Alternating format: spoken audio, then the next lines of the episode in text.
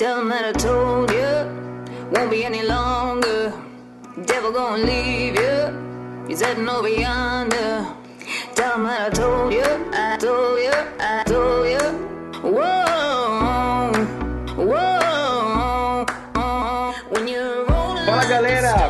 bem-vindos joystickers ao nosso podcast Joystick Terrível. Eu sou o Rafael Pontes, o caixista, e serei o host de vocês nesse programa. Junto comigo nós temos o grande Getúlio Magela. Fala um oi aí, Getúlio. Salve galera, hoje sou eu quem sou o peixe fora d'água aqui no nosso podcast.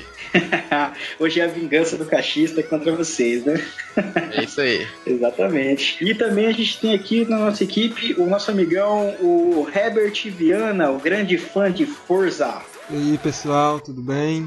No episódio de hoje temos uma companhia aqui, uma figuraça da comunidade Xbox e dos games aqui no Brasil. Maxson Lima, nosso convidado especial do Bate-Papo JT. Ele também é produtor do Inside Xbox, né, redator também do blog do Xbox e é dono do canal Mais Que Horror, que aborda o gênero do terror por todas as mídias, vai de livros, internet, filmes, em todas as mídias aí pra galera. Fala um oi aí, Maxson. Boa noite, oi, tudo bem? Obrigado pelo convite. Tô muito feliz de estar aqui podendo falar de coisas legais e, e- e videogames e tudo isso aí. Valeu mesmo pelo convite. Pô, Maxson, primeiramente a gente quer agradecer muito por você aceitar participar do nosso bate-papo JT, né? Imagina. Obrigadão Isso. mesmo. Prazer. É, é até, é até engraçado pensar né, que nasceu de, de um encontro inusitado aí, tipo, foi, foi- eu fiquei, fiquei feliz aquele dia lá que, que você veio falar comigo lá no shopping, fiquei surpreso e legal estar aqui agora, ver que onde fomos parar, né? Foi muito legal mesmo, porque realmente a gente tá, já tava com esse foco de eh, procurar uma galera, conseguir um contato com uma galera legal aí da comunidade dos games. E calhou de a gente se encontrar ali mesmo na UZ Games, né, do Shopping West Plaza, na maior coincidência, né, procurando jogos ali. Pois é, eu não sou muito fã de shopping, não. Pra mim, o shopping é meio que um caminho até o cinema. e Mas quando tem uma loja de videogame, eu dou uma olhada, especialmente nos jogos usados. E aí você também tava por lá e tal. E aí você já veio falar do Quantum Break. Eu falei, eita, tem bom gosto, que beleza.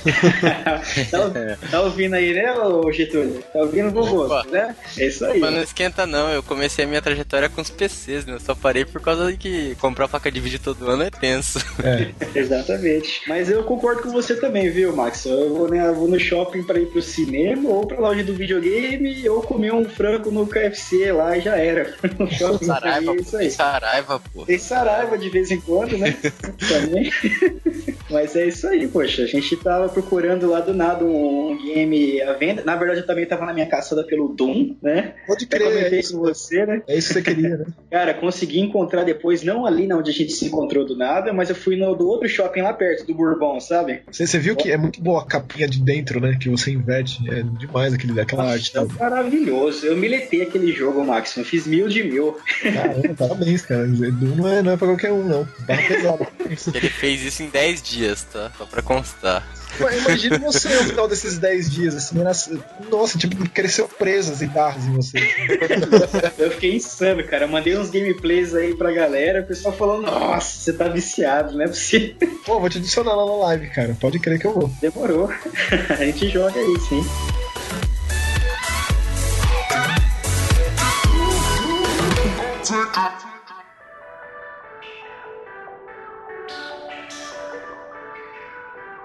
Queria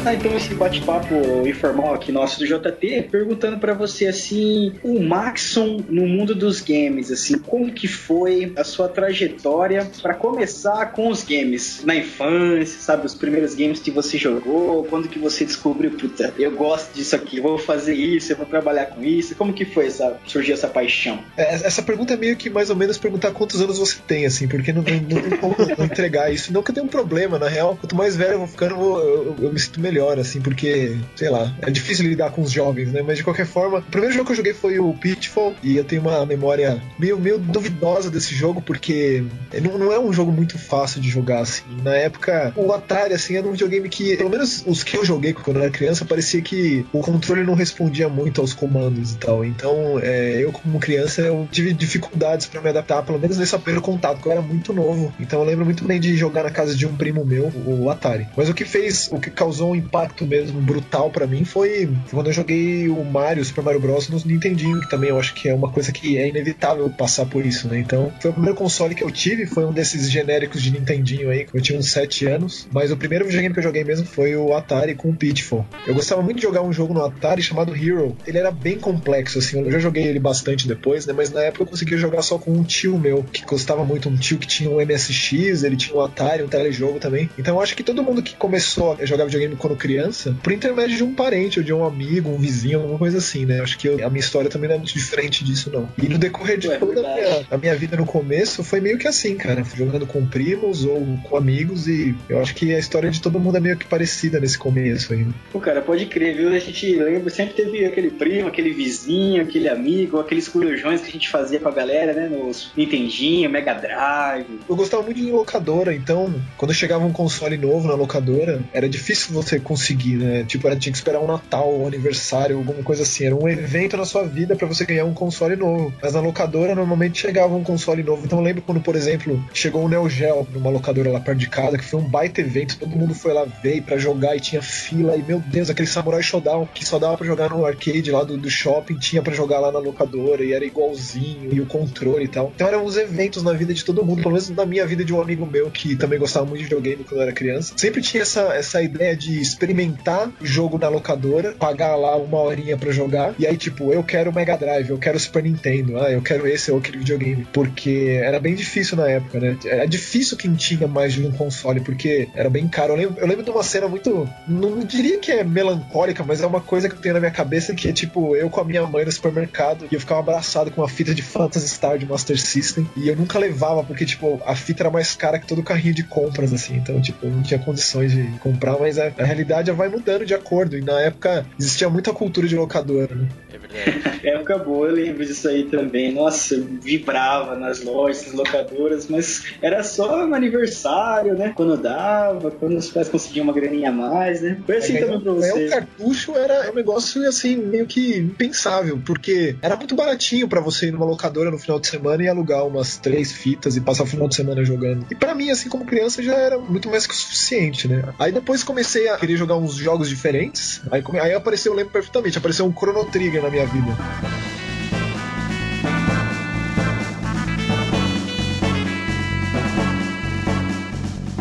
Quando eu tinha, sei lá, 11 anos. Opa! 10 anos. Daí, cara, era uma frustração você devolver a fita, alugar a fita e o seu save não tá mais lá, e aí você não podia mais continuar seu jogo. Então, esse tipo de coisa começou a criar a necessidade de verdade de você querer aquele jogo para que você pudesse terminar, porque era meio que impossível você conseguir acabar um Chrono Trigger no final de semana sozinho, assim. Aí, aí era uma- um outro tipo de pensamento que já era um investimento que você fazia com seus pedidos anuais para chegar na hora do vamos ver, então, eu quero, pode me dar esse Super Mario RPG de Super Nintendo eu sei que é caro, mas eu, tipo, nunca te pedi nada, então é isso aí. Tipo, junto os presentes do ano inteiro pra me dar isso daí no Natal. É, tipo isso. Eu, eu menorzinho, eu lembro assim de o meu primeiro exame de sangue quando eu fiz, eu fiz mó drama chorar pra caramba, né? Se você não chorar, eu vou te dar um chocolate. Falei, beleza. Aí o segundo, cara, já pediu uma memory card pro Dream Quest. É, Já foi é, melhorando. ganhar um VMU aí pro- já é um. já é um- Já deve dar um VMU, então, a galera não chora. Faça escândalo. Como as coisas mudaram. Eu me lembro de uma época muito parecida. Meu primeiro console foi o Super Nintendo e eu tinha acho que dois jogos do Super Nintendo apenas. Era o Donkey Kong Country 2 e o Super Mario World, né? Todo o resto que eu jogava era sempre de locadora, né? Final de semana feliz das crianças. O Mario World vinha, né, no console. Tinha Isso. essa, essa grande sacada aí de os videogames acompanhavam os cartuchos, né? Hoje em dia, tipo, não vem nada, vem uma semana de gold no console e olha lá. Olha lá. Antes tinha, né, o cartucho e isso significava tudo, porque às vezes a pessoa queria um videogame porque vinha com aquele jogo em específico, assim. Isso era a diferença entre o cara querer um Mega Drive com Sonic ou um Super Nintendo com Mario World. Fazia toda a diferença. Exatamente. Hoje a gente tem alguns consoles com né? Mas aí você tem que estar disposto a investir, né? É, investir um pouquinho mais. Aqui em As casa. são sempre uma boa também. Tive essa história também parecida, ô Maxon, e aí, como eu fiz recentemente esse intercâmbio pro Canadá, né? Eu já fui com aquele foco, né? Tipo, mano, eu vou comprar um Xbox One lá, vou trazer. e aí foi a evolução daquele negócio do menininho tão pequenininho que não tinha nem dinheiro para comprar os games. Chega uma época que a gente trabalha, a gente consegue nessas coisas, aí muda aquela realidade, né? Não, sem dúvida. Hoje, se você parar pra pensar o investimento que é, vale muito a pena fazer uma baita pesquisa e ver que, por exemplo, às vezes lançam um bundle com Gears of War ou, ou até mais do que um jogo, né? Vem, sei lá, dois, três às vezes, ou, ou vem muito jogo em código, que é uma, uma maneira de você ter o jogo e, e baratear o produto. Então, é sempre bom fazer uma pesquisa boa, porque vai ter alguma coisa que vai te satisfazer, porque é de fato um investimento pesado, assim, você comprar um videogame. Pô, esse primeiro contato aí, essa, essa compra, né? Essa primeira compra é importante, porque esse jogo é o que você vai ficar jogando ali, né?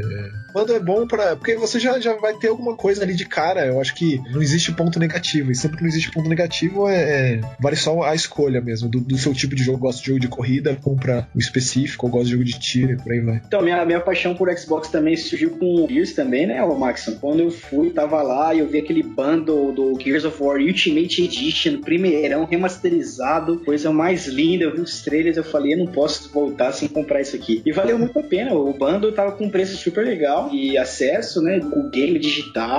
Nossa, o primeiro game que eu instalei aqui quando eu trouxe meu Shonão foi aquela sensação. Ultimate Edition você já ganhava todos os outros, né? Então você basicamente já pela retrocompatibilidade já teria o 2, o 3 e poderia até mesmo jogar o primeiro lá para sentir as diferenças do Ultimate Edition. Nossa, foi exatamente isso, maravilhoso. Cheguei, já consegui jogar ele, aí já, já rapidinho liberaram, né? Esses outros chegou as mensagens com os códigos. Uhum. Pensa num garotão de 20 e poucos anos, felizão jogando Gears, jogando aqueles games que fez que marcou tanto a infância.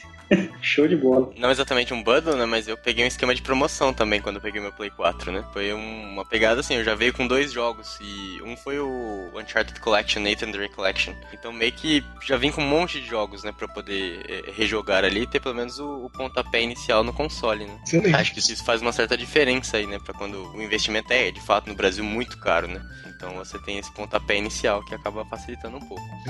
Tem toda a diferença que faz isso, sim.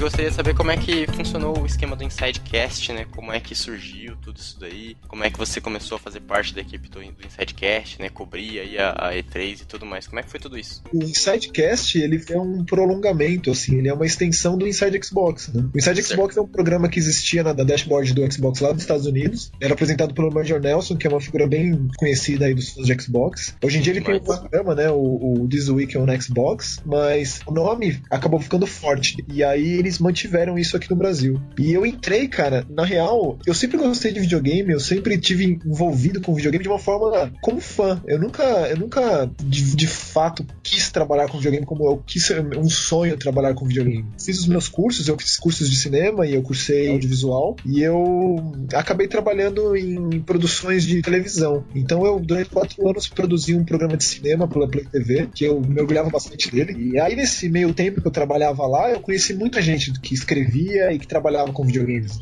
Então eram pessoas que eu sempre lia em revistas ou lia textos na, na internet, via vídeos na internet, e eu conheci essas pessoas em eventos ou trabalhei com essas pessoas assim indiretamente, porque a gente fazia parte da mesma redação. Então, meu envolvimento com videogame como trabalho começou de uma forma indireta, porque é, eu gostava muito e eu acabei ficando amigo de várias pessoas que trabalhavam com isso. Então, por exemplo, quando apareceu é, era uma oportunidade criada, na real, né? De poder escrever sobre algum jogo que eu gostava, ou poder comentar, porque eu participei de bastante programa sobre, né? Tinha um programa que eu gostava bastante chamado Go Game, que passava na Play TV, que era o, Luciano Amaral que apresentava. O Luciano Amaral é uma, é uma pessoa que acabou ficando próximo a mim. Hoje eu, eu, continuo, eu trabalho com ele hoje. Vai fazer dois anos que eu trabalho com ele e ele acabou se tornando um amigo e a gente fazia essas coisas juntos. Então era um programa de, de, de debate sobre os jogos que tinham saído. Então eu, durante quatro anos, eu produzi os programas de cinema, que eram programas diários lá na TV, e um outro programa que era semanal. E fazia coisas de videogame por gostar, por simples, porque eu gostava de jogar, eu conhecia as pessoas que, que faziam isso, eu acabei me tornando amigo deles e delas, né? Porque tinha bastante mulher também. E aí, quando o meu programa acabou lá na TV, é, foi até um, um, acontecimento curioso, porque na semana que meu programa acabou lá, o Cineplay lá na TV, eu recebi um, um convite para trabalhar. Para na real era para cobrir a BGS pelo Inside Xbox. Então o Bruno, que também ele é o cinegrafista do Inside Xbox e também é um dos, dos responsáveis pelo programa e tal, ele meu amigo de RPG, assim. A gente joga RPG já vai fazer sete anos, assim, seis, sete anos. E o Bruno, ele é sobrinho do Nelson, o Nelson Alves Jr. E o Nelson, ele foi editor da revista oficial do Xbox.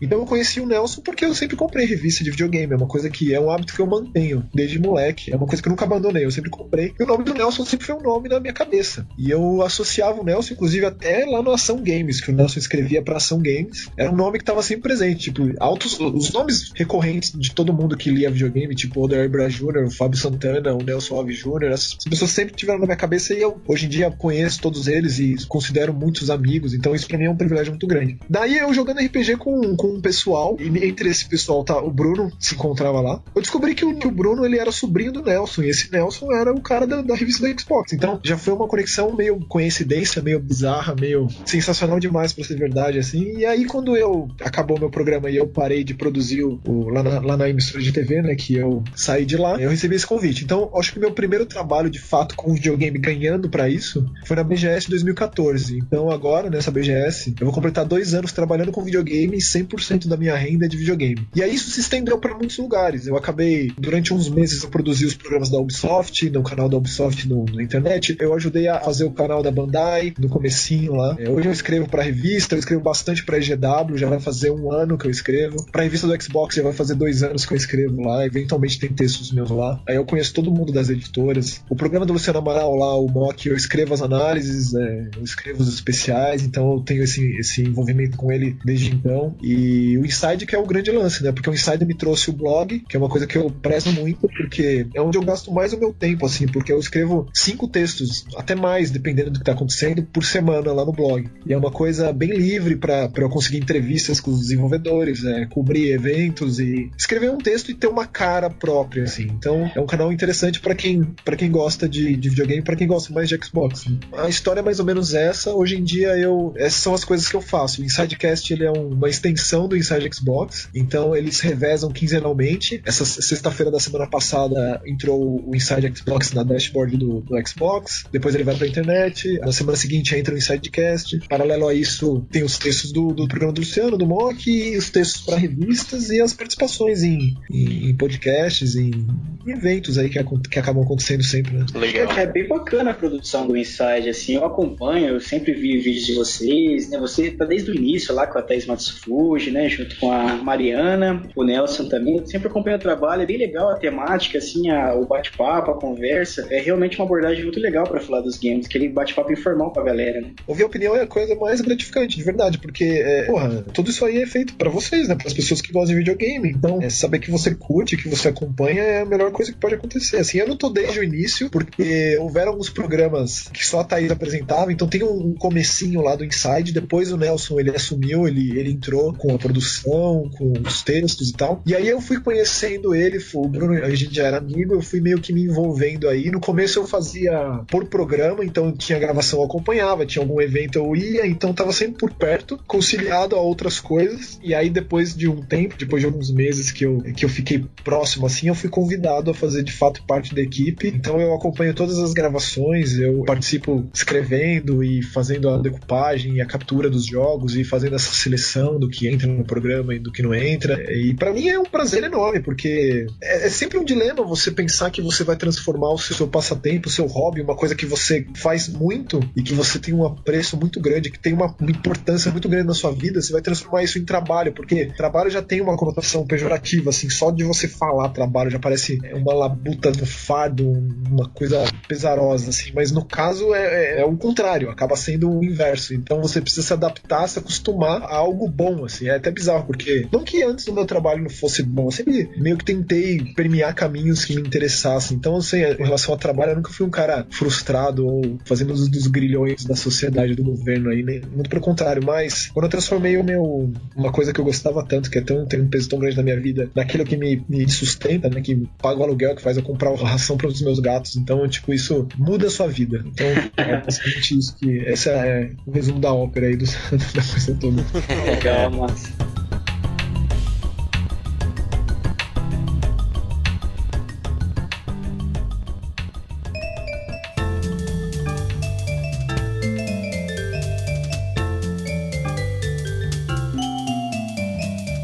É, eu tava ouvindo um episódio que vocês falaram sobre conquista, Max. Nesse episódio do, do Insidecast lá, foi curioso porque por meio de um podcast que às vezes tá falando de uma coisa que é tão atual, né? Que tá aqui com a gente o tempo todo, a gente acaba ficando sabendo da história dos games, né? Porque vocês comentarem que as conquistas vieram, acho que foi em 2006, se não me engano, né? E a Microsoft que trouxe, né? Ela apresentou isso na, na E3 2006 e tudo mais. Foi junto com o 360, né? O 360 completou 10 anos. É isso. É, é isso aí. E isso faz com que a pessoa vá lá, né? E busque o vídeo da E3 de 2006 e assista e veja, poxa, olha que legal. E tudo que a Microsoft falou naquela E3 de fato se tornou realidade, né? Trouxe toda aquela conectividade, aquela coisa que não existia nos games. É muito bacana isso. A nossa ideia no Insidecast é a gente explorar os, os temas que a gente só pincela no Inside Xbox. Né? A gente, na real, eu acho que a grande coisa do podcast é que você, você é você, assim, no, sentido de que você consegue passar mais quem você é, muitas vezes num vídeo que é mais breve, que é mais curto ou alguma coisa assim. Então, você divagando sobre o assunto por mais tempo,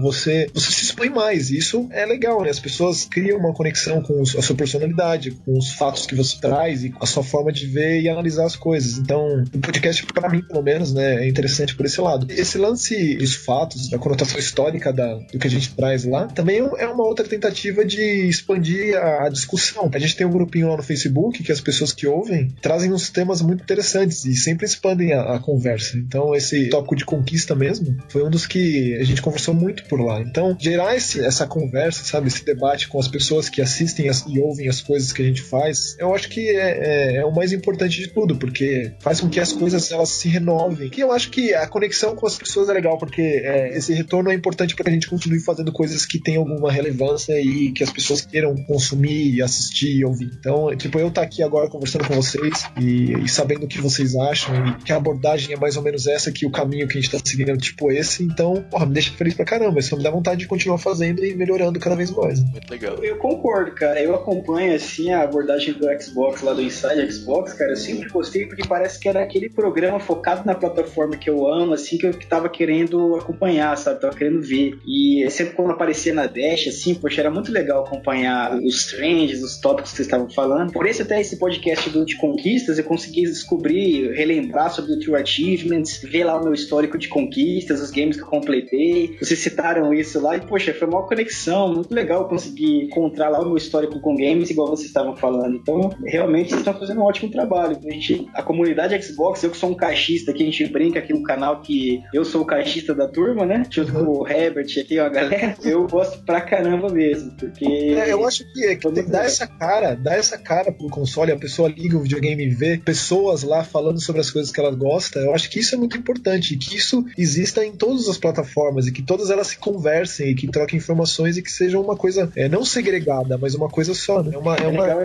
um grandes sonhos, né?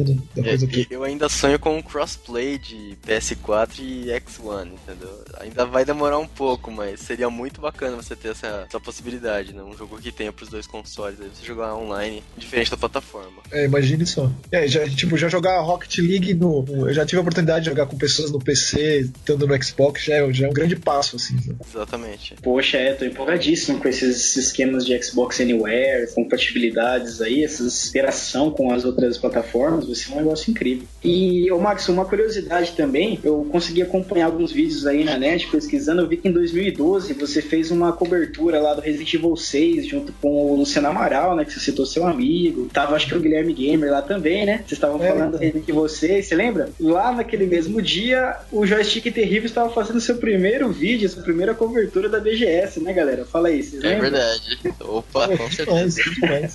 a gente até conversou um pouquinho com o Luciano Amaral, com uma galera, e ele tava dando início também com a gente lá. A gente tá junto nesse mesmo universo, nós estamos conectados, a comunidade gamer tá aí junto, né? Comunidade do, dos videogames. Você vê como, coisa, como o negócio é cíclico e tudo faz parte de uma coisa só, né? Tipo, nesse dia eu tava super nervoso, porque, não sei se você lembra, mas o Resident 6 tava sendo malhado nessa época, e eu era um cara que gostava, cara. Eu tava lá com a bandeirinha de, olha, eu gostei do jogo, eu tenho coisas boas boas para falar sobre ele, não sou só essa tsunami de churume aí que tá todo mundo pra cima do jogo, não. E aí foi uma conversa que, tipo, aquele era o formato do programa que eu participava, né? Eu fui nesse dia, eu gravei um programa de cinema lá, eu tentei enfiar uma temática que funcionasse lá no meio, mas eu participei falando do Resident 6 e aí o Guilherme Gamer era um produtor de conteúdo pra TV, né? Eu não sei se ele ainda faz isso hoje, mas naquela época ele fazia. E, tipo, Resident Evil é minha franquia do coração, assim. Então, para mim, falar de Resident Evil, seja lá onde, seja lá qual lugar, com quem, é sempre uma, uma bela oportunidade. E pensar que vocês estavam lá na primeira cobertura, então fica o convite aí pra BGS desse ano, vocês irem lá no stand da Microsoft pra, pra gente conversar. Apresento todo mundo aí pra vocês, vai ser legal. Opa, legal. Mas com certeza, Max, a gente gostaria muito de ter esse crossover, assim, joystick terrível com a equipe Inside Xbox, cara. Seria um prazer. Cara, o ano passado eu fui, cara. O ano passado eu fui lá, tirei uma. Eu tenho uma foto que eu tirei com o Nelson. Na verdade, eu até cheguei nele assim e falei, opa, tudo bom, cara? É, deixa eu tirar uma foto, cheguei todo formal assim no Nelson. Aí ele falou, pô, cara, precisa dessa formalidade toda, não. Tira uma foto aí, tipo. É, eles, cara, assim. eles são muito legais, cara. É uma, são muito é gente, uma, Eles são, eles são. E, tipo, na BGS isso fica bem claro, porque todo mundo vai lá e a gente fica conversando e a gente conhece todo mundo, especialmente eles, né? Porque os apresentadores são, são as figuras que todo mundo conhece. E, tipo, eles são totalmente abertos para qualquer um que queira ir lá conversar com eles. Isso é inacreditável. Mesmo que na BGS é um período meio, meio turbulento de coisas para fazer e tem um monte de, de lugar para ir, de entrevistas para fazer, de jogos para jogar. E ainda assim aparece tanta gente para falar coisas tão legais e, e, querer tirar foto e querer falar oi, querer dar um abraço. Pô, isso aí quer dizer que tá dando certo, que vale a pena fazer isso, entendeu? É, é esse tipo de coisa que tem que acontecer mais, que não pode deixar de acontecer. Tipo, são pessoas que gostam de videogame e que estão lá fazendo programa. Se vocês gostam de videogame também vocês querem fazer isso da sua vida, é absolutamente possível, cara. É só, é só ter um pouquinho de persistência que um dia a coisa acontece de verdade. Trabalhar com aquilo que gosta, né?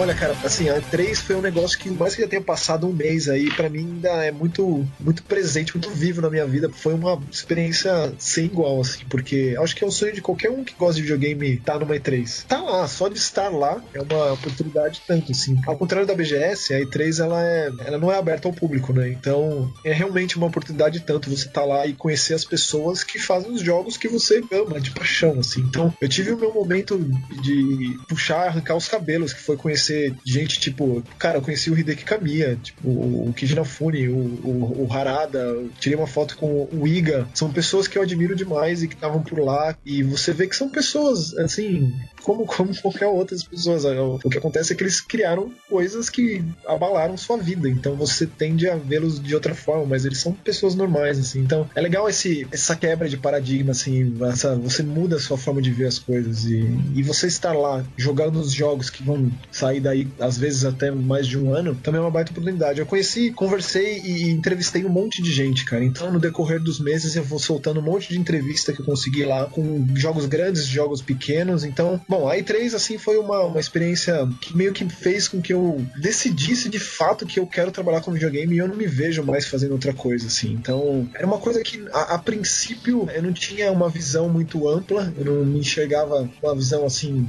digamos, a longo prazo. Tá, eu tô aqui agora porque eu tô meio desesperado, né? Tipo, quero continuar morando onde eu moro, eu quero continuar pagando aluguel e etc. Mas nunca foi uma coisa é, que, que, que, eu tinha claro para mim, eu quero trabalhar com videogame pro resto da minha vida. E aí, três, quando eu voltei de lá e tudo que eu fiz lá e deu tudo tão certo que eu não pretendo mudar de área tão cedo assim. E você também teve a oportunidade de jogar o Resident Evil 7 no VR, né? Você conseguiu fazer esse teste? A experiência do Resident 7, cara, que eu queria dizer é que, independentemente de VR ou não, o grande lance é que finalmente essa série saiu das sombras do Resident Evil 4. Tipo, Resident Evil tá há 12 anos meio que Resident 4, né? Então, tanto a mudança de perspectiva, a mudança de abordagem, mostra que a Capcom ela tá disposta a tentar ser relevante de novo com Resident Evil. Porque há muito tempo que ele não tinha o impacto que ele teve lá no, no, na metade dos anos 90, no começo dos anos 2000. Né? Os jogos de terror eles são muito prósperos, 5, 6 anos que tem jogos de terror inacreditavelmente bons, saindo às vezes mensalmente e o fato do Resident Evil 7 estar tá do jeito jeito que ele tá, ele ter sido apresentado do jeito que ele foi, mostra, acima de tudo, que a Capcom ela não tá alheia do que tá acontecendo. Ela realmente tá disposta a bater de frente com os grandes jogos de terror que tem saído nos últimos anos. Eu acho que isso é o importante do Resident 7. Eu sempre gravo lá com a Monique. A Monique Alves é uma, uma outra grande amiga minha. Ela tem o Resident Evil Database, que é o que eu considero o melhor site de Resident Evil que tem. É o site mais completo, mais bem cuidado, assim, que tem. Eu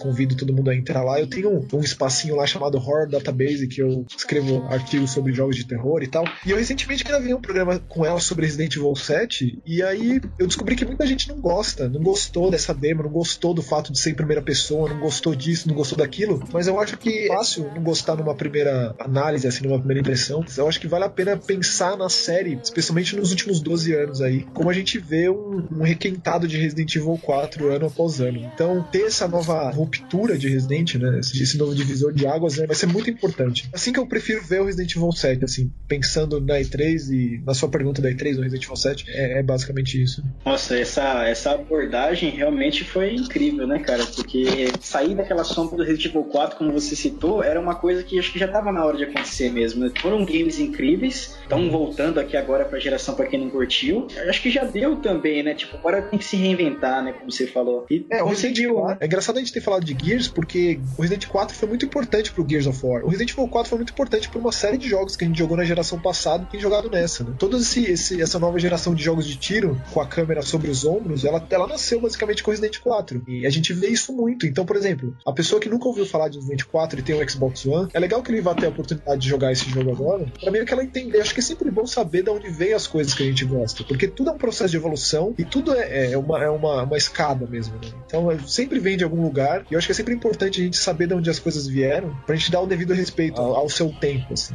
Por isso que, que é mais é muito fácil é, apontar e dizer que, que não funciona mais ou que envelheceu mal, mas é sempre mais legal, eu acho que e na real mais difícil, contextualizar pra época, né? E tentar ver as influências e onde foi parar. Então, o meu ponto de vista com relação ao Resident Evil é mais ou menos esse. Pensar que são 20 anos e que a gente tá tendo a oportunidade de experimentar esses jogos na nossa plataforma de escolha mais recente e que a gente vai poder ter ciência clara, assim, de que foi muito importante para os jogos que a gente joga e que tem sido lançados hoje em dia. Né? Tipo, Resident 4 sair e logo mais saiu Gears of War 4, eu acho muito legal ver essas coisas perfiladas, assim, como coisas que se completam e que são importantes umas para as outras. Com certeza, esse é um momento muito feliz para nós, é, players, tá tendo todo esse, esse conteúdo, essa abordagem, né, essa preocupação com quem conseguiu jogar essas obras-primas antes, ter acesso agora na plataforma mais atual, né, a galera que conseguiu apreciar antes consegue apreciar agora de novo. Eu sei esse sentimento, cara, eu comprei recentemente Resident Evil 6 de novo para ver ele aqui no meu Shone. Realmente tá muito bonito, é muito gostoso. Eu tô com a mesma sensação que eu tive quando eu comprei em 2012, né? Nossa, é, é realmente é muito legal essa abordagem. Algumas pessoas criticam essas remasterizações, essa, esse processo de trazer esses games de outras gerações, de outros momentos para a geração atual, mas ela tem um público específico, um público apaixonado,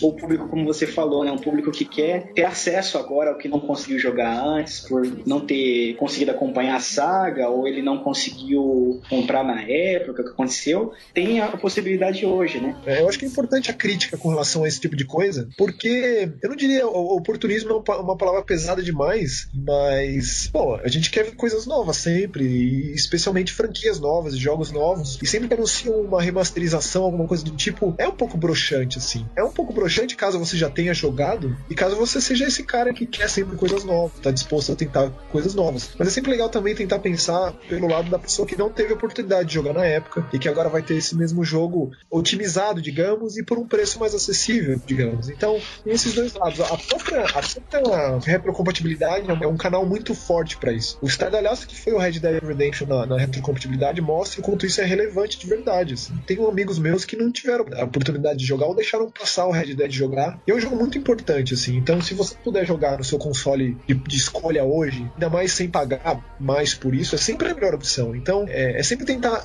pensar pela cabeça de outra pessoa, tentar ver através de outra perspectiva que não a sua, porque é sempre mais fácil você criticar ou, ou meio que pôr para baixo alguma coisa vendo só por um lado. Tem, muitos, tem muitas formas de, de avaliar uma mesma situação, e então esses, essas remasterizações são sempre pedem um pouco de, de cuidado aí para falar, mas uma que eu acho que é 100% válida e que eu não consigo pensar em, uma, em algo negativo é justamente a retrocompatibilidade. Então são, esses, são esses dois lados aí. É verdade. Com certeza.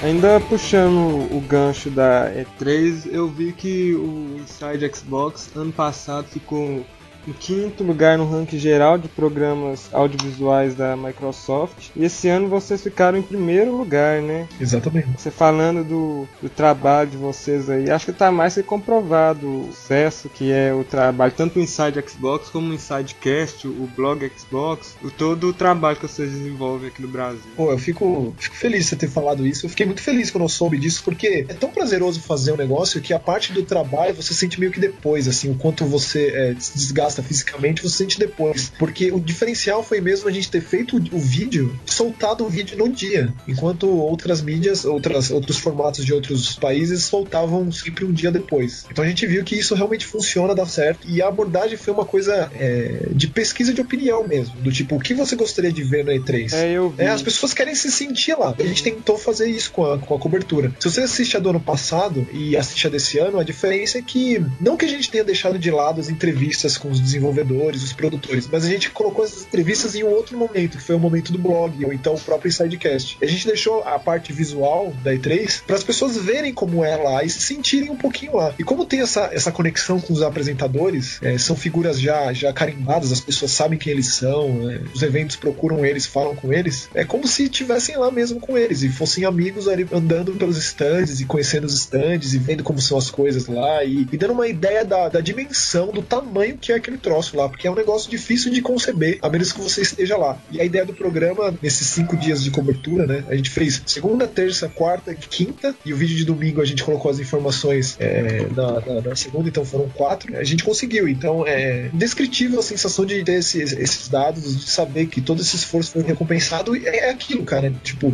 o que, que a gente vai fazer no que vem que vai ser ainda mais legal e que vai fazer com que as pessoas gostem ainda mais e queiram assistir, que faça diferença, porque tem muitos, muitos sites, muitos vídeos, muitos canais, existem muitas pessoas aqui no Brasil cobrindo a E3. Então o pensamento foi mesmo esse de o que a gente pode fazer que converse com o nosso público, com a pessoa que faça questão de saber qual é a cobertura do Inside Xbox na E3. É, o pensamento vai ser sempre esse, cara. O legal é que vocês lançaram um questionário, não foi? Exatamente. O Nelson soltou isso no Twitter e aí um monte de gente respondeu e isso foi realmente levado em consideração, cara. Isso é realmente importante. Legal.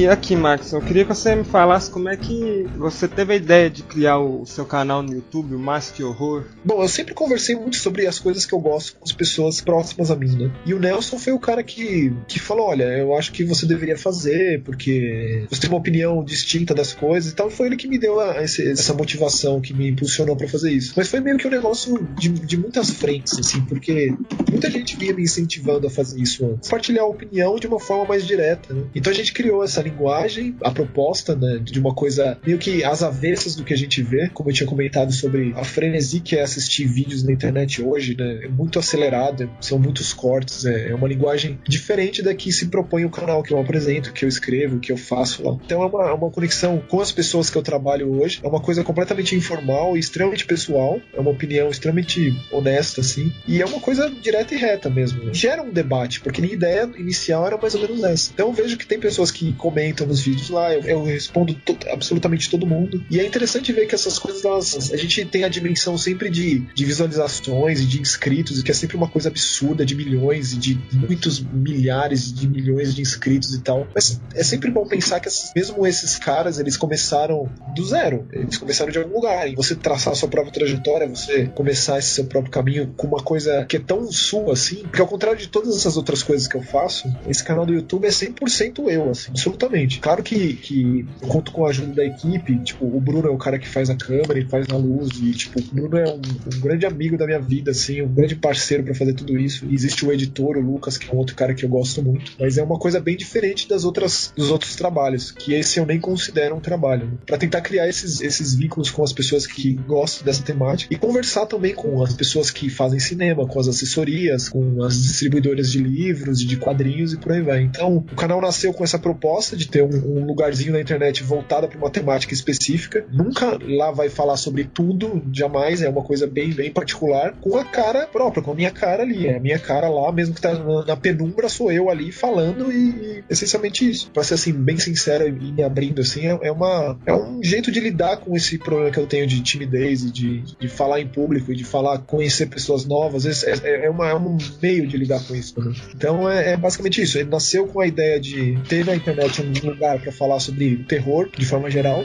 e acabou sendo uma terapia para mim que é conseguir colocar as ideias, organizar as ideias na cabeça e falar de uma maneira clara e interagir com as pessoas, que nunca é fácil. Né? É legal ver que tem um, uma variedade muito grande de conteúdo dentro do seu canal. Você fala de, sobre filmes, sobre games. Recentemente eu vi um vídeo seu sobre uma coleção da Turma da Mônica, né? Que foi lançada há pouco tempo. Uhum. Eu sou muito fã da Turma da Mônica, em especial esse, essa coleção nova aí do MSP, que são as releituras dos quadrinhos do, do, dos personagens do Maurício de Souza. Eles fizeram do Papa Capim, que é de terror, e aborda criaturas folclóricas do Brasil e tem uma cara meio fotorrealista, assim, o traço é meio real demais. Então eu tive que falar dele porque me impressionou bastante. Eu achei uma baita história de terror. Aí eu fiz questão de colocar lá. As pessoas pedem para que eu coloque mais literatura lá, eu vou fazer isso. vou colocar mais quadrinho, mais contos e tal. Mas aos poucos eu vou conseguir encaixar assim, as coisas.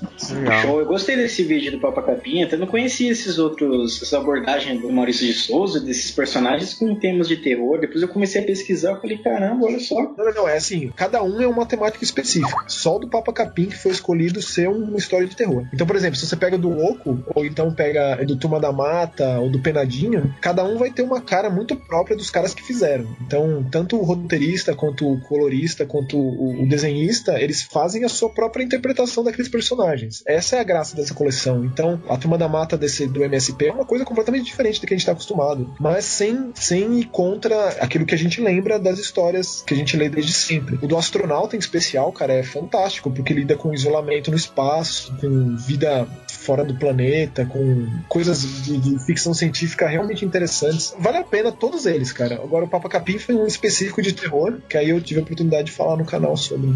Bacana, Noite Branca, né? Chama Noite Branca, exatamente. Eu fui na Fast Comics e aí eu conheci a, roteirista do quadrinho, ela tava lá, eu peguei um autógrafo dela, foi barato. Legal.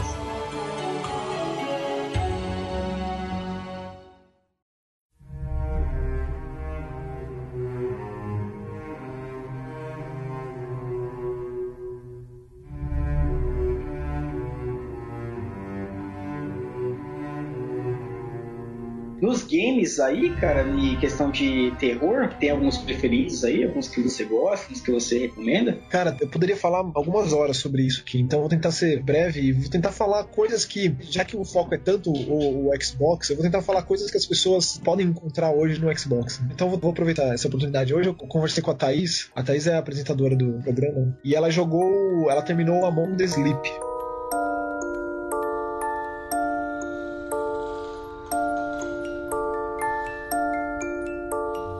Que eu acho um baita jogo de terror. E ela me contou das experiências dela e de como foi tenebrosa algumas partes e tal. O Among the Sleep é um jogo de terror independente, que é uma coisa que tem acontecido muito de uns anos para cá. Nesse caso, é um jogo norueguês, de um estúdio bem pequeno, que você joga com um bebê de dois anos de idade. Assim. Então. Caraca! É um jogo bem diferente. Ele segue uma proposta que vai na contramão de outros jogos. Ele não tem ação, ele não tem é, tiro, não tem combate, não tem evolução de personagem, não tem nada. Você joga com um bebezinho e você vai revivendo algumas memórias dele enquanto ele procura a mãe num mundo meio de sonho, de pesadelo, assim. Então ele, ele tem momentos bem tenebrosos e uma abordagem bem diferente do conceito de mãe, assim. Então Among the Sleep eu acho um jogo bem relevante de terror que saiu recentemente. Eu tô muito na expectativa monstruosa pelo Outlast 2.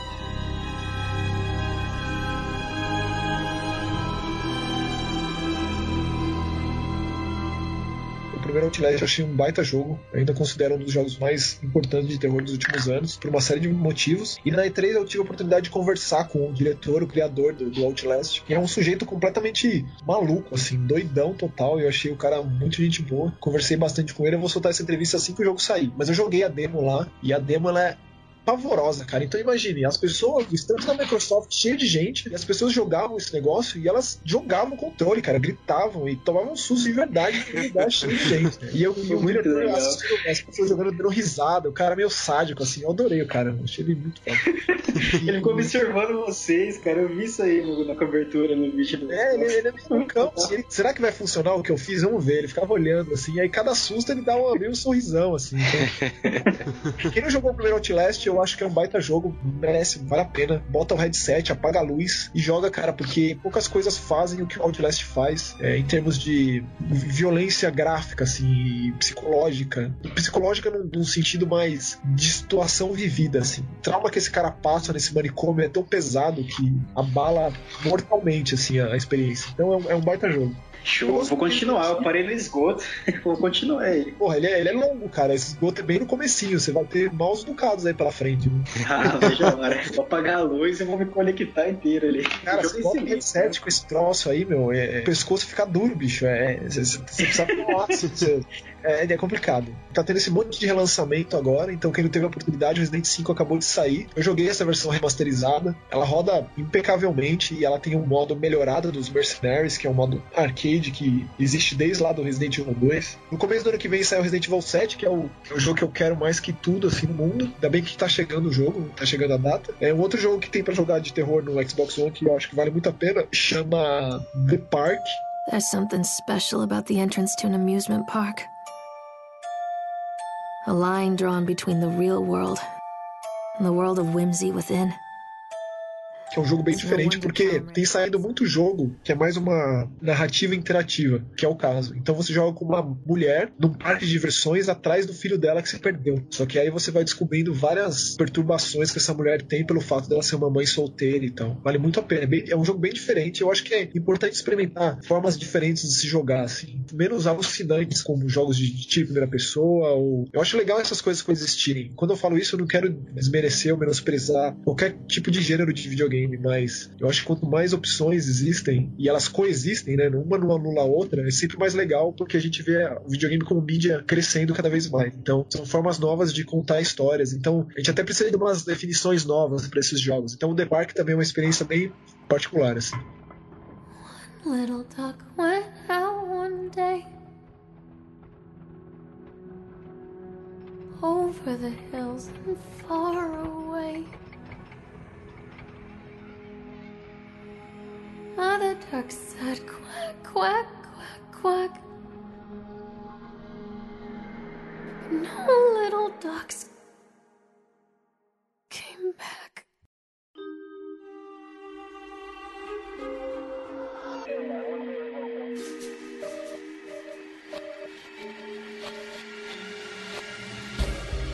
360, tem ainda mais opções, né? Porque você mesmo citou o Alan Wake, que tá na retrocompatibilidade, dá pra jogar, e é um jogaço. Pela temática, eu acabo gostando mais do Alan Wake do que do Quantum Break, apesar de eu achar o Quantum Break um jogo melhor. Mas tem um outro jogo que também tá na retrocompatibilidade, que talvez algumas pessoas tenham deixado passar, e é um baita jogo de terror, que chama Condemned. Vocês já ouviram falar desse jogo? Ah, sim, ele é da, um jogo da SEGA, não é? Condemned?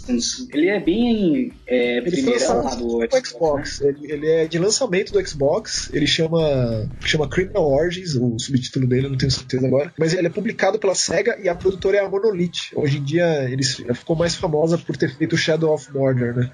Que é um jogo que foi mais famoso. Mas o primeiro Condemned, cara, ele é um terror bem palpável, assim. Você joga com um cara que é tipo um detetive forense, um investigador forense que vai em cenas de crime e coleta provas atrás de um serial killer. Um baita jogo, cara. Então, assim, apesar dele ter aí 10, 11 anos de idade, ainda é bastante macabro. Então, acho que essas são as minhas recomendações. Porque pensando nos jogos que as pessoas poderiam jogar hoje no console, né? Eu ia até perguntar pra você se você já conseguiu apreciar aquele The Evil Within. Nossa última reunião aqui a gente jogou um pouquinho, eu joguei um pouco, eu achei bem interessante, cara. Morri Eu pra caramba logo no início. Joguei, assim que saiu eu joguei, eu escrevi análise desse jogo pra revista. Inclusive foi, foi o meu primeiro texto pra revista do Xbox, foi a análise do Evil Within. Eu tenho muito orgulho disso, porque ele é a volta do Shinji Mikami pro terror e tal. O Shinji Mikami que tava assim fazer jogos de terror desde o Resident 4. Eu acho que é um jogo que mistura muitas coisas, ele acerta às vezes, às vezes nem tanto, mas é um jogo que eu respeito bastante, especialmente por ser um jogo do Shinji Mikami, assim. Ele acaba trazendo elementos demais de terror e nem todos funcionam funcionam tão bem quanto outros momentos. Então, eu gosto bastante. O lance do protagonista não ser o foco da história é uma das coisas que mais me interessam. Porque desde o começo que você entra naquele hospital e você vê aquela chacina, você meio que passa pra uma outra realidade, que é a realidade daquele vilão, o, o Ruvik. Você lembra dele? Aquele cara de capuz? Eu, eu, cheguei, é, eu vi ele no comecinho, ele chega a matar uns policiais e aí parece que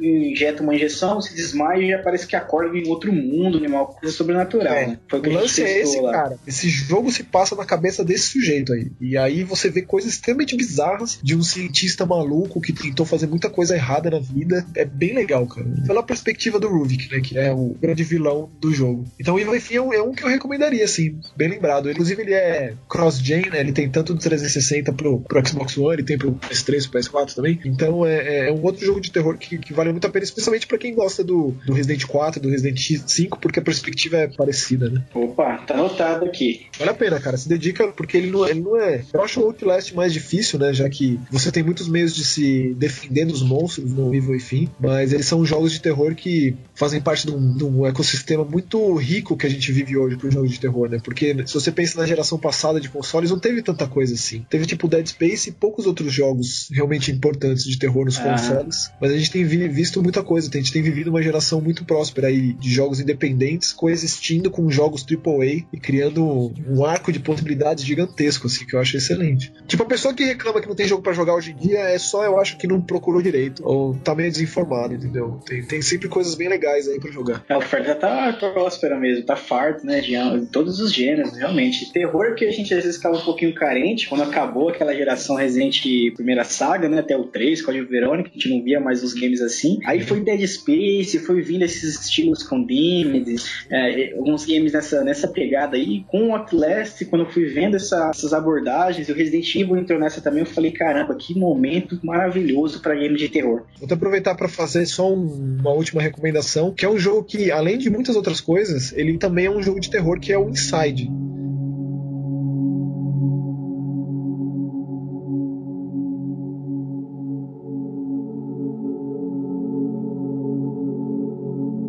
O Inside, que é o jogo novo dos caras do Limbo, que são os dinamarqueses lá da Playdead. Ele é um jogo extremamente macabro, cara. E ele tem umas coisas bem bizarras ali no meio, que além dele ser um jogo de plataforma, um jogo de quebra-cabeça, de puzzle, ele também tem muitos elementos de terror, de ficção científica. Então, eu acho que é um jogo refinadíssimo, que é um preço muito acessível. Eu acho que ele tá 30, 40 reais. E que tá lá no, no, no Xbox One, também saiu para PC agora. Baita jogo, cara. Eu acho que é um dos grandes jogos do ano. Eu acho que ninguém pode deixar esse jogo escapar, pelo menos experimentar ele. Ainda mais se você gostou do Limbo. Porque o Limbo foi um jogo que fez muito sucesso lá em 2010 quando saiu. Ele ficou exclusivo do 360 por bastante tempo, acho que foi um ano. Ele fez um baita sucesso, cara. Todo mundo jogou na época que saiu, ou muita gente que se interessa, né, por esses jogos mais independentes, experimentaram. E o Inside é meio que uma evolução em todos os aspectos daquele jogo. Então, a última recomendação é de jogo de terror barra plataforma barra puzzle barra bizarro é o Inside.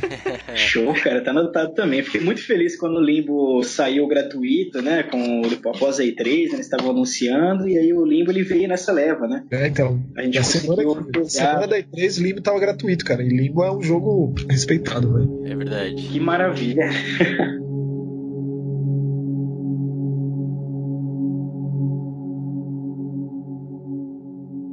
Acho que nesse segmento de terror a gente teve dois tipos de terror, né? Tem o terror da imagem, né? Aquela coisa gráfica que você vê aquilo ali que te dá um pouco de asco. E você tem aquele terror psicológico, né? Que você fica com medo do que vai acontecer. Você para ali e você fala, meu Deus, e agora? Como é que faz? Sem dúvida. A violência, a gente, a gente vive um mundo que a violência é muito banalizada. Então, se a gente pensar no aspecto gráfico, qualquer Call of Duty é um jogo de terror, porque o que tem de, de carnificina e de, de desmembramento, de tiro na cara e tal, isso não deixa de ser uma, uma violência que poderia estar ligada ao terror se fosse, no caso, o foco do negócio. Sim, é então, assim, as pessoas estão tão acostumadas com isso que é até interessante ter discussões sobre esse tipo de coisa com as pessoas. Né? Séries de TV e filmes analisam isso de uma forma que é só qualquer coisa, assim.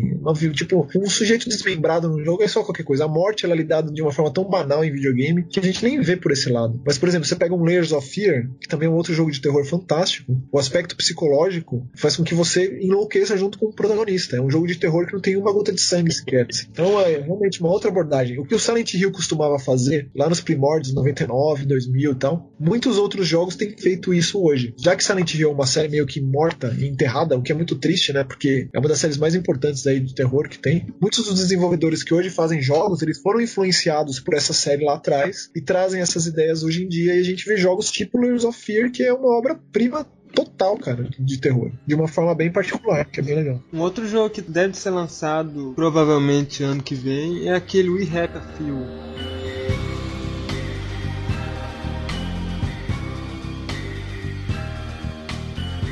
Ah, sem dúvida, sem dúvida. Ele tem um, uma, um visual meio Bioshock Infinite, mas é, é, o trailer que foi divulgado na E3 desse ano é, é, bem pesado, né? Sem dúvida. É um dos que eu mais espero, cara, também, porque a gente não sabia muito do que se tratava. Ele já tinha sido falado antes, né? Mas agora na E3 teve um gameplay que deixou claro como o jogo funciona e mostra uma realidade completamente bizarra de pessoas que tomam remédio para viver uma, uma outra realidade, uma realidade, não diria mentirosa, mas é uma, uma realidade alternativa existente em decorrência da, do medicamento lá, da droga que eles tomam. E a gente joga um personagem que escolheu não tomar mais esse troço. Muito potencial parece ter, cara. Não sei como vai ser o combate, se vai ter combate, se vai ser realmente um tipo Bioshock em termos de tiro e de poderes, ou se vai ser simplesmente um jogo de, de fuga, de exploração que acontece muito no terror. Muito curioso pra esse jogo. Eu, eu joguei ele lá na E3, cara. Era exatamente aquela demo da, da E3, eu tive a oportunidade de jogar e é muito. O cuidado com os detalhes é bem impressionante, assim. Você andando por aquele escritório e você acompanhando o dia a dia dia daquelas pessoas e reparando detalhes do cenário. Jogue, cara. Dificilmente a gente vai se decepcionar com esse We Happy Few, eu acho.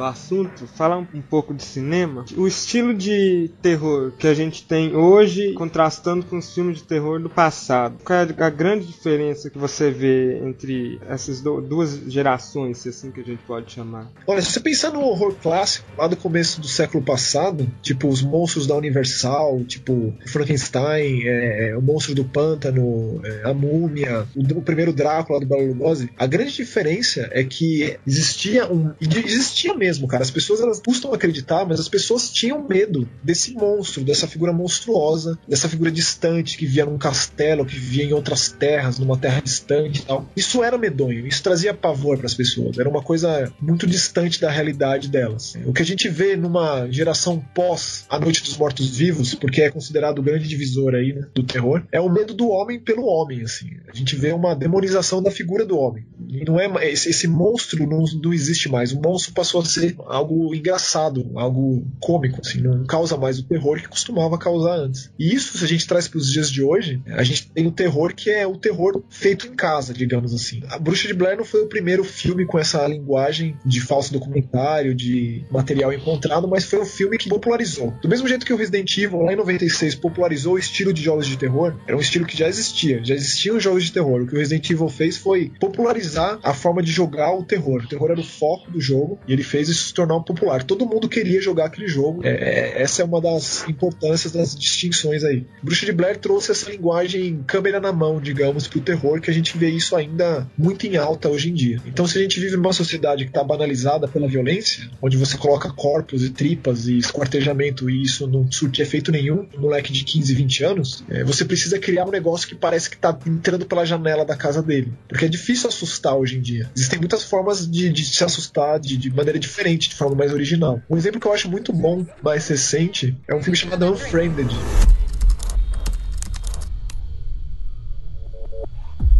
Dude, look, look. Laura é produzido pela MTV lá dos Estados Unidos. É um filme que ele inteiro se passa numa conversa de Skype. A tela do filme é a tela do computador, tipo a gente aqui, ó. Eles conseguem criar dessa realidade uma história extremamente tenebrosa. Então o que consegue assustar uma audiência jovem dificilmente impressionável e que tá completamente adaptada à violência é mudar de uma maneira bizarra, inexplicável, aquilo que eles têm como certo. No caso, uma conversa de Skype, por exemplo. É uma das maneiras de se fazer terror hoje em dia que dá muito certo. Um outro filme que tem feito sucesso é um chamado VHS. São essas cronologias de terror, né? Que são coleções de histórias de terror num filme. Então eles colocam cinco histórias no mesmo filme, histórias breves que contam um determinado momento. Tipo, adolescentes andando de skate numa pista de skate no México e aparece um monte de bruxa endemoniada no meio. Ou então um cara que sai com uma menina e ela é uma vampira e come ele enquanto eles estão transando. Existem muitas formas de contar terror e essas histórias são muito interessantes. Eu, por exemplo, eu me sinto um felizardo por poder achar coisas válidas no meio disso também, porque conheço pessoas que não gostam disso. Acho que terror virou, virou pastelaria, virou fogo de artifício e que gostam das coisas antigas. Tipo esses caras do rock que só ouve The Doors e Led Zeppelin. Existe isso em todo lugar. Eu, eu tento ver o que existe de, de válido em todas as, as épocas e contextualizar para aquela determinada época. Então, o terror ele tem inúmeras fases, assim como todos os outros gêneros de, de cinema, de literatura e tal. Então, eu meio que o traço que eu faço é esse. Eu não, eu não vou dizer que eu prefiro o Nosferatu lá de 1932 do que, tipo, uma entrevista com um vampiro. Então, não tem por que falar uma coisa dessa. Essas coisas elas têm sua importância para sua época, para seu público, e elas existem em decorrência de outra. O entrevista com o vampiro certamente foi muito influenciado pelo Drácula de Bram Stoker e pelo Nosferatu também, como da mesma forma que o filme do Bela Lugosi foi influenciado pelo livro do, do, Bram Stoker. Então, é sempre importante saber de onde veio, como eu já tinha falado antes, né? e saber que as coisas elas, elas fazem parte de uma coisa maior, assim. Não é porque elas, elas podem ser colocadas no mesmo patamar que quer dizer que uma é melhor e a outra pior, e uma só é melhor porque a outra é pior. Existe sempre essa, esse ponto crítico de comparação que eu acho sempre muito delicado e difícil de fazer, porque é complicado comparar as coisas. Não é assim tão fácil quanto pode parecer dizendo que isso é melhor que aquilo. As coisas quando são boas ou quando são ruins não é porque existe algo melhor ou algo pior. Mas já é uma outra história. Mas falando em relação ao terror, são essas as linhas. Por exemplo, eu tenho assistido, eu sou apaixonado por uma série de TV e tipo, eu acho que é impossível escapar de série de TV nos últimos anos, que chama Penny Dreadful.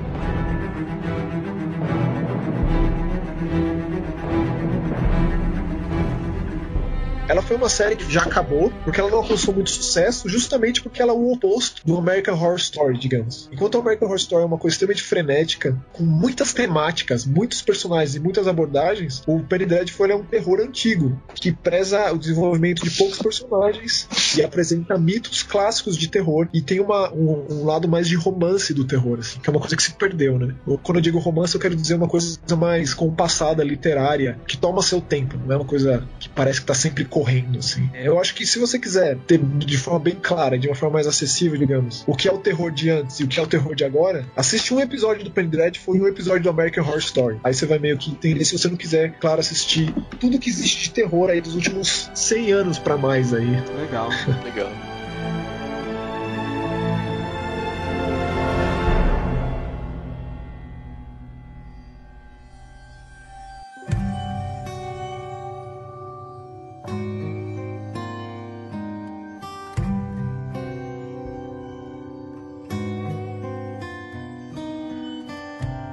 Outra coisa que eu acho muito legal é que a abordagem de, de terror dos filmes ocidentais são totalmente diferentes dos filmes orientais, né? Ah, é, cada cultura lida com o terror de uma forma completamente diferente. A gente viu esse choque aí do oriental com o ocidental, com a chegada do, do, do chamado, do Ring, da Sadako versus Samara e tal. Uhum. Mas se você assiste um filme francês de terror, ou você assiste um filme marroquino de terror, também são tão diferentes quanto. E isso é fantástico, eu acho. Não é, ah, eu sou fã de, de filme de terror japonês. O filme de terror hollywoodiano é uma bosta. Tipo, se ouve muito por aí. né? Mas as coisas têm sua importância. Elas dizem respeito à, à sua sociedade. O que eu acho uma merda mesmo, na real, são esses remakes, essas, essas versões de filmes de terror. Sai um filme coreano, aí sai um filme americano, que é a versão do coreano. Eu acho isso extremamente pobre e eu acho que cinema é muito mais do que isso. Mas, ao mesmo tempo que existem essas coisas acontecendo, existem muitos filmes sendo feitos que são muito válidos e muito legais. Na Alemanha, na Suécia. É, eu assisti um filme recentemente que foi gravado na África do Sul. É só uma questão de você ir um pouquinho mais fundo no buraco aí e não se satisfazer com o que você vê no cinema da esquina da sua casa, diria. Então, assim, é claro, existe uma diferença brutal entre cinema oriental. E quando eu digo oriental, não quero dizer. é, eu acho que é, já é generalizar demais. Se você assiste um filme é, chinês de terror, filme sul-coreano de terror, já é muito diferente. Na minha opinião, bem, bem honesta e sincera, assim, hoje a Coreia do Sul ela é o melhor cinema que existe, cara. Não diria o melhor, mas o meu preferido. Quem sou eu pra falar que é melhor ou pior? Mas o meu preferido. Se você pega qualquer filme da Coreia do Sul, experimenta, qualquer um, você vai ver que é uma qualidade muito, muito acima assim, do que a gente está acostumado. E não é só em termos técnicos, mas em criatividade. Se você está insatisfeito com, por exemplo, é, os jogos que você tem jogado, se você não aguenta mais jogar Assassin's Creed, por exemplo, não vai deixar de jogar videogame por isso. Experimenta outras coisas. Dá uma olhada lá na lojinha virtual lá, que tem um monte de jogo digital. Experimenta um jogo de 5, 10 reais. Às vezes ele vai te empreender muito mais, vai te interessar mais, vai renovar essa, essa vontade de jogar videogame, porque de fato às vezes cansa um pouco, né?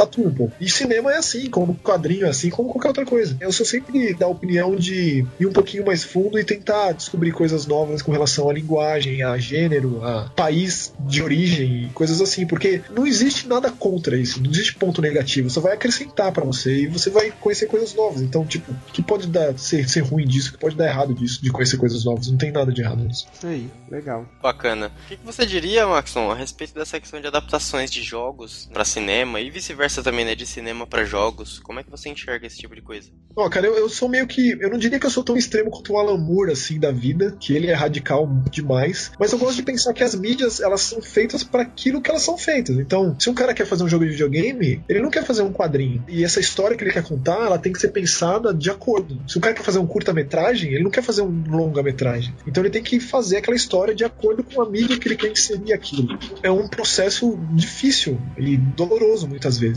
Então, por exemplo, se você pega. É admirável que a Marvel conseguiu fazer, criar uma linguagem própria no cinema que consegue cativar tanto os fãs hardcore de quadrinho quanto a pessoa que nunca ouviu falar daquilo. Isso é muito difícil. Então, é claro que existem as, as, as contenções, né? Não dá pra. E nem tem por que você ser extremamente fiel. É mais questão de você conseguir adaptar para aquela mídia e criar uma linguagem própria, como a Marvel fez com filmes e a DC tá penando para fazer. No caso dos videogames, eu acho que a história é muito mais pantanosa e, e horrível, assim. São pouquíssimas as adaptações que eu considero válidas de videogame. Tipo, e eu, eu sou um cara que não sou muito fã do filme do Mortal Kombat, por exemplo. Não gosto daquele filme. Eu acho que é um filme que pra época impressionou, porque a gente tinha acabado de ver o filme do Street Fighter, que era crítico ao extremo. Então é uma coisa meio de que, já que a situação tá tão complicada, então isso aqui consegue agradar. Mas eu acho que vai demorar muito tempo para que se consiga criar, cinematograficamente falando, uma linguagem pros videogames, da mesma forma que a Marvel conseguiu criar pros quadrinhos. Mesmo porque a gente não vê muitos exemplos disso acontecendo, né? Não tem uma vez a cada dois meses saindo um filme de jogo. Sim. Se acontecesse, talvez, por persistência, a coisa ia acabar se encaixando, mas não é o que acontece. Então a gente acaba vendo, por exemplo, aquele último filme do Silent Hill, que é uma catástrofe sem tamanho. Assim. Eu eu ânsia de vômito no cinema. Ou até mesmo filmes da, série Resident Evil, cara. Eu tenho sérios Verdade. problemas com aqueles filmes, porque eles lidam com personagens que eu gosto muito, de uma forma que eu não me interesso, assim. É, eu não me interesso pela história da Alice, por exemplo. É muito complicado, porque eu tenho amigos, até mesmo a Monique, que eu já falei aqui, é, a Monique é muito fã de Resident Evil e ela gosta dos filmes. Eu admiro ela por conseguir fazer essa distinção. Eu ainda tô no processo de conseguir fazer isso, pra ser sincero. É difícil enxergar com outros olhos, né? Realmente, poxa, a gente espera tanto ver aqueles elementos do game sendo fiel. Os caras conseguem colocar uma abordagem tão diferente no Leon. Eu fiquei decepcionado com o Leon desse último filme, gente. Ele é, ele é Cara, tão eu estranho. não, eu não consegui. Eu vou, um dia eu vou ver, mas de qualquer forma a minha visão é essa, cara. Eu acho que é uma visão meio que geral. É difícil alguém que realmente goste. Tipo, você pega os filmes do, do, do Uibo lá, que é um cara que trucidou House of the Dead, Alone in the Dark, Blood Rain. eh, Não, Blood Rain eu acho que não. Mas ele, tem, ele fez o filme do Far Cry. Esse cara aí é uma locomotiva destruindo tudo que ele para esse cara, meu. É, é complicado. Tipo, o Alone in the Dark ele é tão ruim mas tão ruim que ele acabou com a carreira do Christian Slater, por exemplo. O cara não conseguiu fazer mais nada depois. E tipo, Alone in the Dark é um patrimônio dos jogos de terror, cara. É um dos jogos mais É importantes de terror que existe. O cara vai e me faz um filme daquele. Isso é um desrespeito sem, sem tamanho, assim, incomensurável um negócio desse. E é o que existe, cara. Por outro lado, existem uns filmes que eu acho que são muito importantes de adaptações. Por exemplo, se você tiver a oportunidade de ver o filme do Ryuga Gotoku, que é baseado naquela série Yakuza, é um filme surreal de bom, cara. Mas é um filme pensado de forma diferente. Ele não tem que se pagar, ele não custou centenas de milhões de dólares. Ele é um filme japonês, dirigido por um diretor muito barra pesada, assim. Se vocês ouviram falar de um cara chamado Takashi Miike, ele é um diretor muito transgressor no Japão. Ele faz muitos filmes de muitas temáticas, inclusive de Yakuza. Então ele fez o filme do Phoenix Wright e o filme do Yakuza, que saiu com o nome de Ryuga Gotoku no Japão. São adaptações impecáveis, cara, de, de videogame pro cinema. São casos raríssimos, raríssimos. Agora a gente vai ver aí o Assassin's Creed, que pra mim já começa bem se a gente pensa que é uma história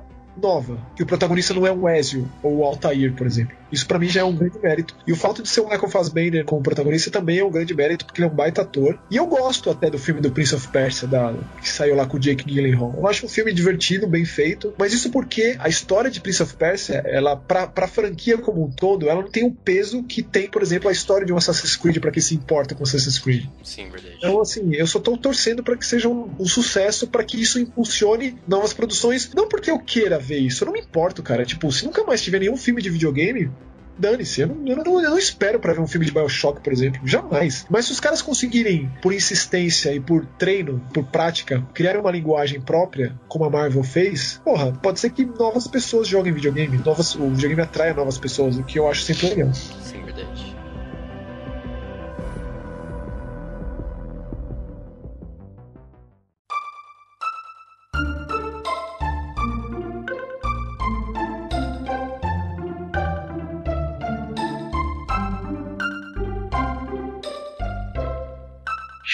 muito legal. Obrigadão mesmo, Maxon. Realmente a gente teve um, um ótimo bate-papo aqui, cara. Eu quero te agradecer muito por tempo que você disponibilizou com a gente, viu? Imagina, Quero cara. te agradecer por todos os tópicos que a gente conseguiu conversar, essa abordagem aqui. Esse, esse bate-papo foi muito legal, foi bem informal. Sem dúvida, cara. O que tiver ao meu alcance pra ajudar, ajudarei, de verdade. Show de bola. Aí a gente joga também, mantém aí um, um contato legal. E com certeza, rolando dando tudo certo aí na BGS, a gente encontra sim, a gente faz um, um bate-papo lá também, faz algum, algum conteúdo Não, legal pra galera. Lá, parece lá que você conhece todo mundo. Eu apresento vocês pra todo mundo lá. Vai ser legal. Legal. Quero mandar um, um abração pra você, né? Pra toda a equipe do lá do, do Inside Xbox também, né? A gente gosta muito do trabalho de toda a galera. Manda um abração Valeu. pra todo mundo da gente, tá? Tem um amigo nosso que não pôde participar hoje, que é o Julia, né? Ele queria muito estar aqui pra conversar contigo também sobre o filme de terror. Ele manda um abração especial aí. O cara é um figuraça. E é isso aí, cara. Eu agradeço muito. A gente vai acompanhando o Inside. A coisa a gente vai comentando lá. O joystick vai estar sempre lá presente nos comentários de vocês. Por favor, por favor. Entre lá no Max. grupinho do Sidecast. Maxon, muito obrigado pelo bate-papo, foi muito bacana. né? E parabéns pelo trabalho que vocês têm feito lá no, no Xbox e tal, tá sendo muito bacana. Eu que não sou um cara que tem um Xbox e tal, eu tô acompanhando com mais frequência até, né? Porque você aprende mais tudo sobre os jogos quando você ouve vocês comentando e tal, então é muito bacana isso. Parabéns. Obrigado, cara. Obrigado. Fico emocionado de ouvir isso, de verdade. Muito obrigado. E eu queria te parabenizar também pelo seu canal no YouTube. É, é legal a gente ver novas ideias surgindo assim. É, é um conteúdo diferente e rico que aborda não só games, igual eu, falei, vai de livros até lançamentos de HQs de uma coisa nacional nossa, né? Uhum. É legal você divulgar isso pra, pra mais pessoas. Pô, valeu, Herbert. Valeu. Pô, fiquei muito feliz, cara. Valeu mesmo. Prazer conhecê-los. O Rafael, que eu já tinha conhecido. Desejo toda a sorte do mundo pra vocês aí com, o- com o seu canal. O que eu puder fazer pra ajudar, pra divulgar, pode crer que eu ajudo. E se quiserem no futuro me chamar de novo, tô à disposição. É isso, cara. Opa, agradecemos. legal, com certeza. Maravilha. Rafael, Getúlio, Herbert, muito obrigado, cara. Valeu mesmo pela oportunidade. Prazer estar aqui. Prazer ajudar vocês aí. Que isso, cara. A gente te agradece. Pô, cara, brigadão mesmo, viu? Que agradece, Maxon. E aí, galera, brigadão por acompanhar com a gente esse bate-papo com o Maxon Lima, esse figuraça aqui que conversou com a gente sobre os games, sobre games de terror, novos lançamentos, experiência na E3, trabalhar com games, como é a sensação. Ele que falou aqui também dos, dos filmes de terror né, da nossa geração atual, do desenvolvimento né, de novos títulos. E a gente agradece a todos os ouvintes, galera. Muito obrigado pelo apoio de vocês. Pedimos que vocês consigam nos seguir aí nas redes sociais. Nós estamos no Instagram, estamos na página do Facebook Joystick Terrível. Vocês podem encontrar a gente também na rede social para games, lá a rede Alvanista, tá? Vocês conseguem encontrar a gente. Vamos continuar trazendo conteúdo legal para vocês, galera, focado nesse universo de games que a gente tanto ama. Aqui segue um abração do Rafael Pontes, o Cachista. Valeu aí, galera. Valeu, falou, Aí, boa noite. falou, boa noite, sucesso, abraço. Abraço. Valeu.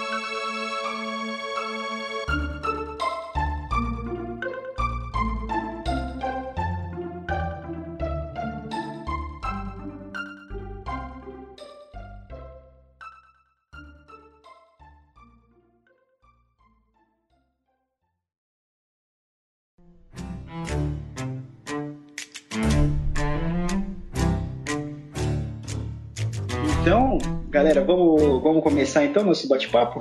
Vamos, aqui, aqui passa. Eu moro aqui no centro, então tem muito carro aqui. Eu vou tentar. vou tentar o áudio aqui quando passar algum, alguma coisa mais caminhão ou alguma coisa assim.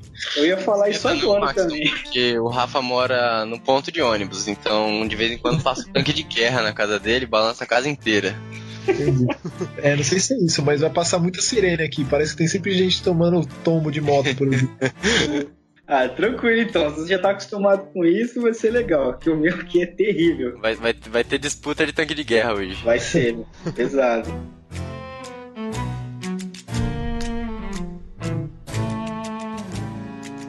Vai ter um papo legal com o Maxon aqui. Cara, É isso. muito bacana. Tem canal super legal no YouTube. Vocês vão conferir. É isso aí. Ah, agora eu vou, eu vou fazer a outra partezinha aqui. Você cortou um pouco do que eu ia falar, o, o Herbert, mas beleza, a gente edita e aí dá sequência. Normal. Sem, sem problema. Nesses jogos, é, não só os jogos independentes, mas os, os digitais de uma forma geral. Show. É, nessa parte do- dos games digitais. É que eu Você- parei de falar por causa que meio que caiu um, um, é, um asteroide aí. A primeira É, decolagem da NASA. com a mão.